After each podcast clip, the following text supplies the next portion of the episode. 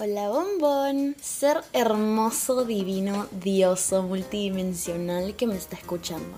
Bienvenido a The I Am Journey Podcast, un podcast de Paloma y Ximena Ponce de León. Este es un espacio seguro donde compartimos nuestras experiencias de crecimiento personal, espiritual y emocional para recordarte el ser divino que eres. ¡Te amamos! Hola, ¿cómo van? Hola, hola, ¿cómo están hoy día? Espero estén teniendo un hermoso día, tarde, noche, donde sea o cuando sea que este episodio te encuentre.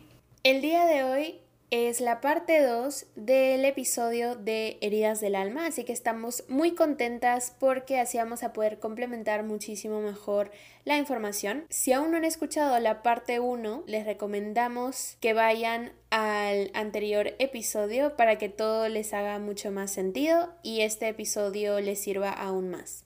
Claro, es como que la anterior era parte teórica y esta parte práctica. Efectivamente. bueno, entonces, este episodio es cómo sanar las heridas del alma y acá vamos a estar dando pasos a seguir y algunos ejemplos y afirmaciones. Así que bueno, sin más que decir, comencemos. El primer paso es aceptar y abrazar lo que sientes. Sé compasivo contigo mismo o misma. Y este es el paso número uno porque muchas veces transitamos emociones que son bastante incómodas de transitar, de mm. sentir, y hay mucha resistencia a simplemente avalarte, a sentarte en ese lugar incómodo. Y esto no necesita tanto de nosotros, o sea, no necesitamos siquiera poner en palabras, o sea, si puedes hacer eso, es genial, pero esta parte, o sea, el primer paso es simplemente sentarte con la emoción y decir, ok, siento esto. Puede verse como decir, ok, siento angustia, ok, siento ansiedad, ok, siento ira. O sea, no es lo más importante poder nombrar la emoción. Si lo puedes hacer es un plus y es algo increíble y es definitivamente una práctica, pero muchas veces no tenemos el vocabulario o muchas veces simplemente es, es, como difícil ponerle un nombre a algo porque las emociones pueden ser muy ambiguas y está bien. Entonces, algo que yo personalmente a veces hago cuando no puedo poner un nombre, me pregunto, ¿dónde la siento en el cuerpo? Mm. Y a veces lo siento en el pecho, a veces lo siento en el plexo solar, que sería mi tercer chakra, o a veces lo siento en el tercer ojo, qué sé yo. Como que empiezo a verlo más por cómo lo siento en mi cuerpo. Y en ese momento es como que haces que la emoción se sienta, se vuelva más tangible, lo que hace que puedas maniobrar mejor la situación. Es decir, no le puedo poner un nombre a lo que siento en este momento, pero sé que se siente en el pecho y se siente incómodo. Puedo simplemente autorizarme, darme el permiso de transitar esta emoción muy incómoda en el pecho. Sí, y simplemente hacer espacio para que esa emoción pueda simplemente existir, sin juzgar, sin tratar de ponerle un nombre, sin criticarte por sentir lo que estás sintiendo, o sea, sin mm. nada, simplemente abrir un espacio de aceptación para que esa emoción pueda simplemente fluir en tu cuerpo y una vez que puedas hacer eso, te prometo que la emoción no va a durar mucho más tiempo.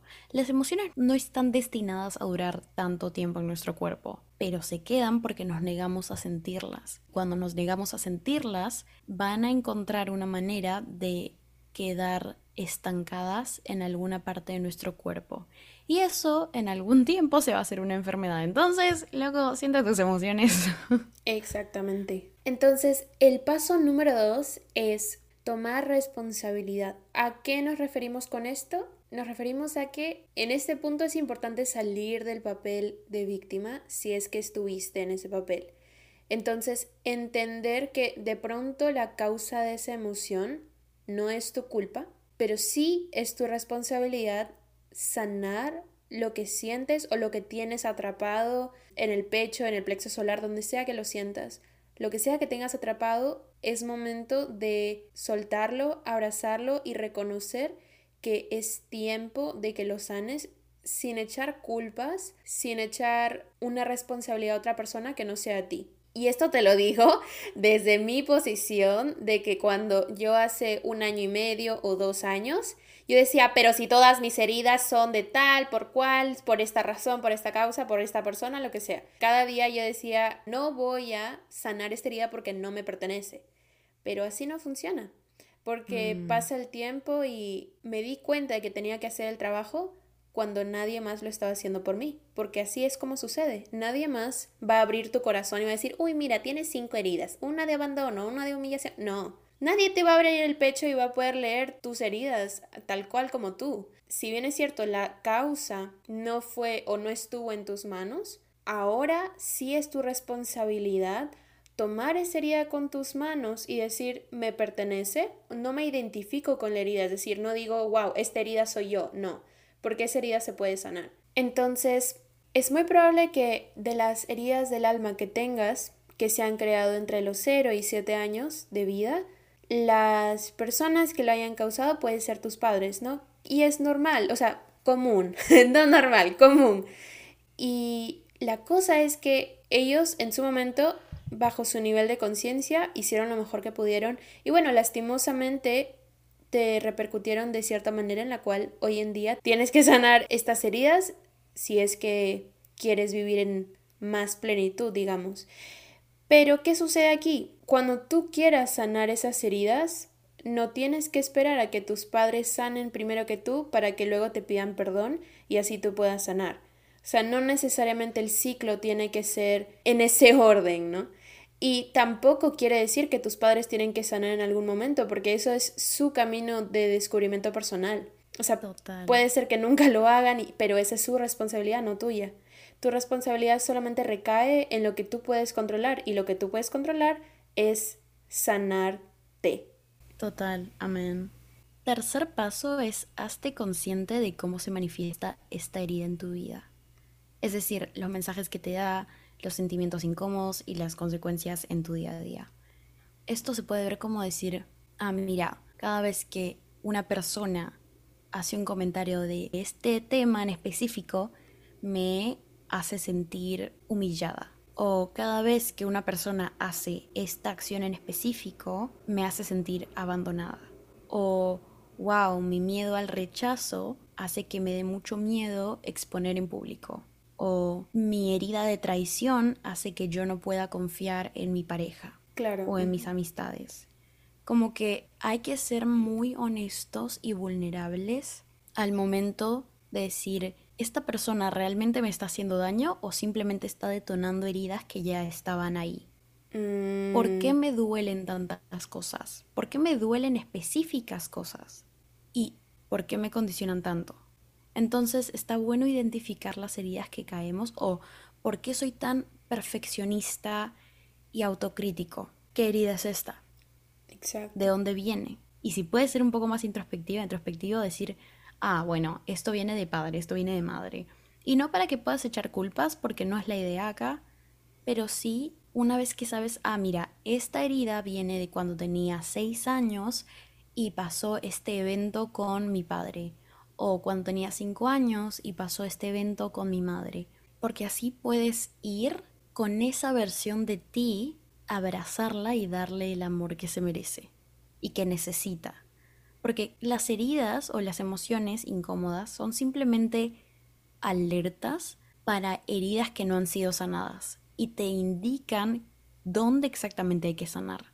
Entonces, préstale atención a tus emociones porque son comunicación de tu sistema inconsciente, de tu niño interior, de que algo no está en paz dentro de ti. Entonces es importante tomar mucha conciencia de esto. Totalmente, totalmente. El paso cuatro es ser el padre o madre que tu niño interior necesita. En este paso vamos a intentar o dar lo mejor de nosotros por sanar a nuestro niño interior desde la perspectiva de un adulto responsable, desde ti mismo. Lo que queremos es cubrir por tu cuenta la necesidad que tú tenías cuando eras pequeño o las necesidades, ¿no? Teníamos muchas necesidades cuando éramos pequeños. Por ejemplo, ser queridos, aceptados, ser tratado con muchísimo amor, paciencia. Creo que hay muchas cosas que en realidad no son cosas materiales, sino, digamos, necesidades emocionales que cuando somos niños sentimos que nuestros padres de alguna u otra manera no nos pudieron proveer por diversos motivos. Pero ahora no nos queremos concentrar en esos motivos, sino, ok, ¿cómo puedo subsanar eso? Entonces, desde nuestra posición de adultos responsables, vamos a poder, digamos, reparentar a nuestro niño interior. Y esto va a tomar bastante tiempo. Entonces es, es un tema de paciencia y es un tema de poder constantemente comunicarte con tu niño interior preguntándole qué necesitas de mí.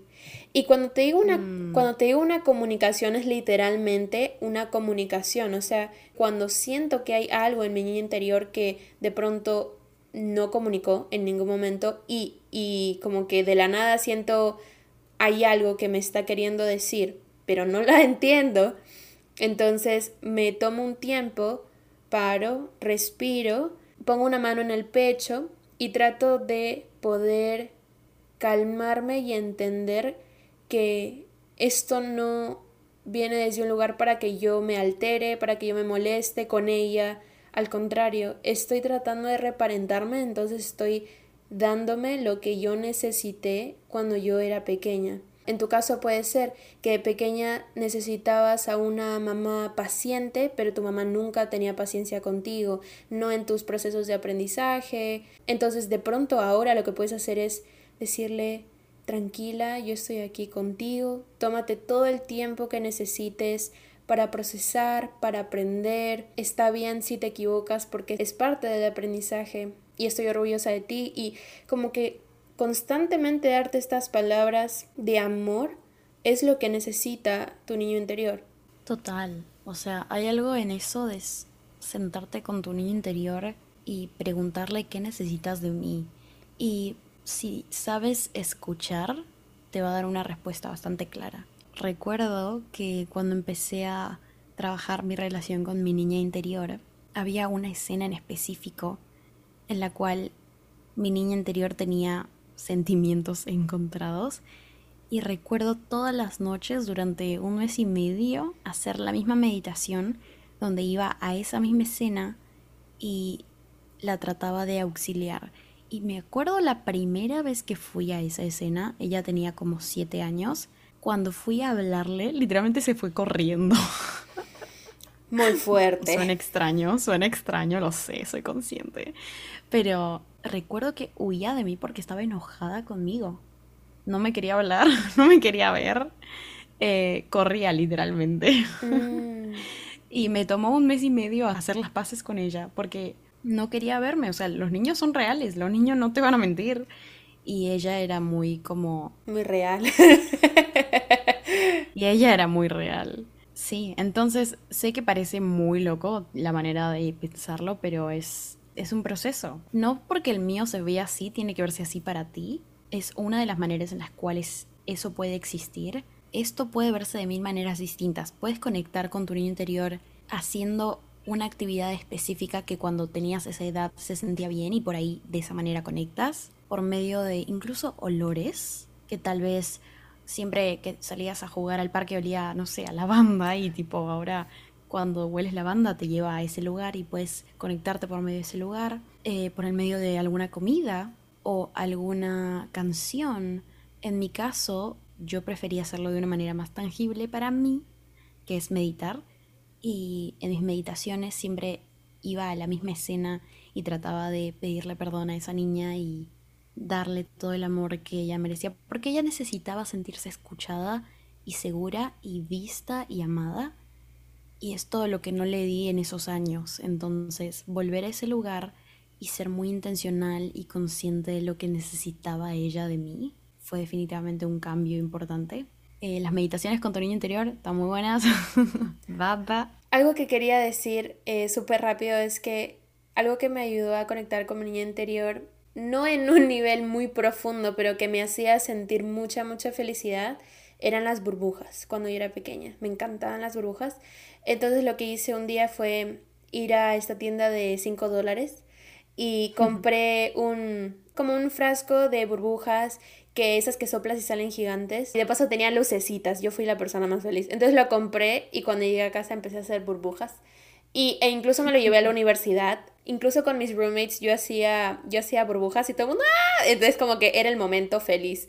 Y no sé, o sea, creo que puedes conectar con tu niño interior, como dice Paloma, de la manera que tú prefieras, cuando tú quieras. Y eso es lo mágico de este paso, ¿no? Que siempre puedes hacer el trabajo de sanación de la manera que tú prefieras. Total, es personal y es un tema de autoconocimiento mm. y estar en tu cuerpo. Bueno, el paso 5 sería reprogramar tus creencias limitantes. Y esto es muy importante porque, o sea, ya reconociste que sientes algo, reconoces tus heridas, tomas responsabilidad, te haces consciente de cómo se manifiesta en tu vida, empiezas a darle amor a esa versión de ti que necesita de tu yo actual y ahora es donde estás en un lugar vulnerable, estás dándole el amor que esa versión de ti necesita, ahora necesitas reprogramar tu mente subconsciente, porque lo más probable es que esta herida retenga muchas creencias limitantes, como decir, creo que todo el mundo me rechaza, mm. o creo que todo el mundo me abandona, o creo que no soy suficiente, esas creencias limitantes son perpetuadas por esta herida. Si tú dejas de alimentar estas creencias limitantes, inevitablemente estás sanando poco a poco tus heridas. Por ejemplo, puedes cambiar el yo no valgo o no merezco nada por el yo me merezco el mundo entero, yo me merezco todo el amor del mundo. Y ese es un ejemplo, pero el tema acá es reconocer tus creencias limitantes y luego cambiarlos. Y es importante que las afirmaciones no estén en negativos, como decir yo no soy fea. Yo no soy fea, ponele. Claro. Es, es importante decir yo soy hermosa, yo soy valiosa. El yo soy es muy importante, lo vamos a explicar porque en otro capítulo tal vez, pero en este momento solo vamos a dar la afirmación. Siempre tus afirmaciones en positivo, porque tu subconsciente va a ver las palabras, no, no ve el no, ve todas las palabras. Entonces si dices yo no soy fea, el subconsciente solo escucha fea. Entonces, escucha tu subconsciente y nútrelo de palabras, afirmaciones positivas. El paso 6 sería cambia tus hábitos y pensamientos. Diría yo que es de los pasos de pronto más complejos porque cambiar hábitos, que es básicamente lo que haces continuamente cada día por, bueno, hay estudios que dicen 21 días, otros dicen 2 meses, otros dicen más días. We don't know. Cambiar esos we hábitos. We don't know, we don't care. Entonces, cambiar esos hábitos es lo que va a tomar un poco de tiempo, pero ahí vamos. Entonces, vamos a tratar de ser muy, muy intencionales con cómo te vas a tratar de ahora en adelante que ya estás haciendo el trabajo. Una cosa es tu versión, que no ha reconocido, no ha aceptado, no ha abrazado sus emociones en ningún momento y otra cosa muy distinta es tu versión de hoy que está abrazando sus emociones, que está haciendo el trabajo, que está siendo intencional, que está siendo consciente. Esa es la versión que vamos a querer nutrir de ahora en adelante. Cuando empieces a hacer estos cambios de hábitos y pensamientos, puede ser que al inicio no necesariamente sientas mucha motivación haciéndolo de ti para ti. Si lo sientes, genial, pero si no, entonces piensa ¿Cómo tratarías tú a una persona que amas? ¿Cómo crearías hábitos desde cero para esa persona? ¿Cómo harías que sean sus pensamientos, sus afirmaciones diarias? Y de pronto eso sí puede ayudar para que tú empieces a hacer ese trabajo. Nuevamente, si sí te nace hacerlo por ti desde cero, perfecto. Y para eso es que justamente luego te vamos a tirar unas afirmaciones brutales para que repitas todos los días. Em, lo que yo te puedo recomendar es que si tú quieres cambiar hábitos y pensamientos, puedes hacer algún sistema que a ti te funcione para traquear qué días eres consistente con este hábito o con estos pensamientos o con estas afirmaciones. A mí lo que me funciona es hacer un habit tracker, que es básicamente una tablita donde tienes un checkbox, o sea, donde puedes darle check o una X, ¿no? Entonces, el día que cumpliste con tu meta, por ejemplo, la meta de hoy día o de todos estos días por un mes, va a ser de decirme, hola, te amo hermosa, me encantas, listo. ¿Qué día cumplí? Lunes, martes, ok, miércoles no, listo. Jueves sí, viernes no. Así vas continuando hasta que termine el mes y si quieres lo puedes hacer por dos, por tres meses o la cantidad de tiempo que tú sientas que necesitas para que se te haga un hábito, ¿no? Claro, acá también hay algo como si no te nace decir hola te amo hermosa de primeras, también el hecho de concientizar tu día a día, de estar más presente y de estar consciente de tus acciones y pensamientos también es bastante primordial en este paso, como por ejemplo, si algo no te sale bien y tu reacción natural sería ametrallarte con comentarios como ay, qué idiota, qué poco talentosa o qué estúpido o afirmaciones de ese índole, digamos, vas a, parar un rato y vas a decir, eh, para un toque, decir, si yo no le diría esto a la persona que más amo en el mundo, o sea, si la persona que más amas en este mundo se equivoca o hace algo que tú acabas de hacer y tú lo consideras eh, como un error, ¿le gritarías que es estúpida o tonta o poco talentosa o inútil? Si tu respuesta es no, que probablemente lo sea, ¿por qué te tratarías a ti de esa manera? O sea, si tú trataras a tu mejor amiga o a tu mejor amigo de la manera en la que tú te tratas, esa persona seguiría siendo tu amiga o tu amigo. Amén. A pensar. Claro. a pensar. Así es como estás tratando a tu niño interior. Entonces piensa bien. ¿Cómo quieres reparentar a tu niño interior? ¿Diciéndole eres un bruto o diciéndole eres el mejor? O te amo y te veo y te escucho y lo que sientes es válido y gracias por experimentar esto porque gracias a eso he aprendido algo nuevo y ahora soy una versión de mí más feliz y consciente. Ah, esa es otra buena. Entonces, eh, vamos a dejarte unas afirmaciones que puedes practicar con cada herida. Si te das cuenta que tienes en específico alguna, estas afirmaciones te van a poder ayudar. Entonces, para herida de traición, las afirmaciones que puedes utilizar son yo elijo en quién confiar y suelto. Yo tengo el poder sobre mi mente y mis impulsos. Tengo altas expectativas, pero soy flexible y realista. Respeto el ritmo de los otros. Sé recibir. A veces me equivoco y eso está bien. Para la herida de rechazo tenemos las siguientes afirmaciones. Yo soy capaz y puedo hacerlo. Yo soy aceptado y parte de, y ahí completas con lo que tú deseas. Soy importante. Yo pertenezco y me hago presente. Para herida de injusticia tenemos me permito ser flexible y espontánea o espontáneo. Puedo equivocarme y respetarme a la vez. Disfruto de lo que hago merezco disfrutar de lo que hago. Me permito y me siento segura o seguro transitando mis emociones. Para la de humillación. Primero lo que yo necesito. Respeto y acepto mi cuerpo tal cual es. Pongo límites sanos a mis padres y seres queridos me siento orgulloso de, y ahí completas con lo que desees, expreso lo que siento y necesito. Para herida de abandono tenemos soy valiosa o valioso. Puedo cuidar de mí misma o de mí mismo. Pongo límites sanos. Tengo vida e identidad propia puedo sentirme libre en mis relaciones sin sentir miedo. Entonces, con todas estas afirmaciones, esperamos que este episodio les haya servido mucho para complementar el anterior y que puedan empezar o continuar haciendo el trabajo de sanación que de pronto ya estaban haciendo hace un tiempo. Muchísimas gracias por estar aquí el día de hoy. Gracias por escuchar, si hasta hasta acá. No olvidar que tenemos Instagram en el cual subimos notificaciones de todos los capítulos, algunos quotes. Recuerda por favor reitear nuestro capítulo si te gustó, dale estrellitas o like o donde sea que nos estés escuchando. Y eso, te mandamos mucho, mucho amor y gracias por ser. Nos vemos en el próximo episodio. Bye bye. Chao, chao.